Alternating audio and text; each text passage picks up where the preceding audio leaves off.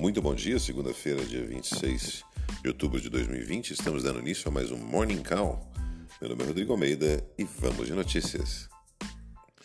As bolsas europeias e os índices futuros americanos amanhecem em baixa nesta, nesta segunda-feira, com novas restrições na Europa em resposta à aceleração da propagação do coronavírus no hemisfério norte e recorde de novos casos nos Estados Unidos desde o início da pandemia.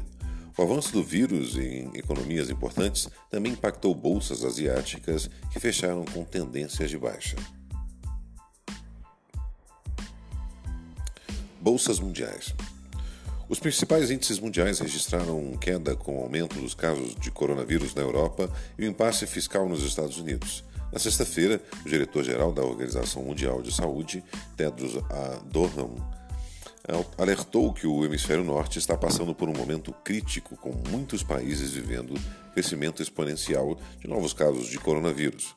Foram registrados mais de 83 mil novas contaminações na sexta-feira e no domingo, nos Estados Unidos, batendo recorde anterior de 77,3 mil casos registrados em julho, segundo dados coletados pela Universidade Johns Hopkins.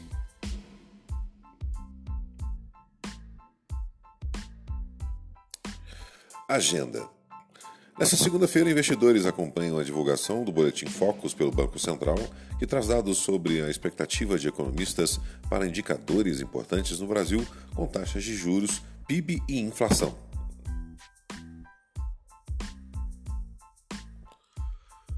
Otimismo entre empresários, mas desconfiança quanto à política econômica.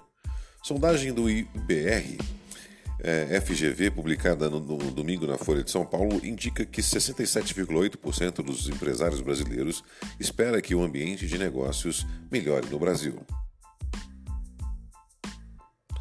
Vacinação no Brasil.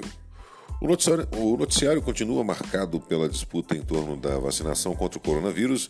Na semana passada, o presidente Jair Bolsonaro desautorizou a fala do ministro da Saúde, Eduardo Pazuello, segundo o qual o governo federal compraria 46 milhões va da vacina chinesa Sinovac, produzida no Brasil pelo Instituto Butantan, ligado à Secretaria do Estado da Saúde de São Paulo. O Estado e é governado por João Dória, potencial opositor de Jair Bolsonaro nas próximas eleições presidenciais. Radar corporativo.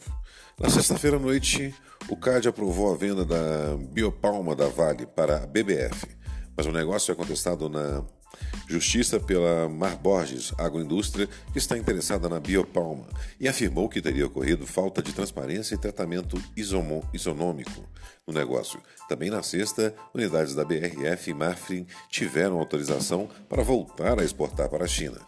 Essas foram as notícias do Morning Call. Muito obrigado pela audiência. Encontro vocês mais tarde no Close and Call. Tenham todos um excelente dia e até lá.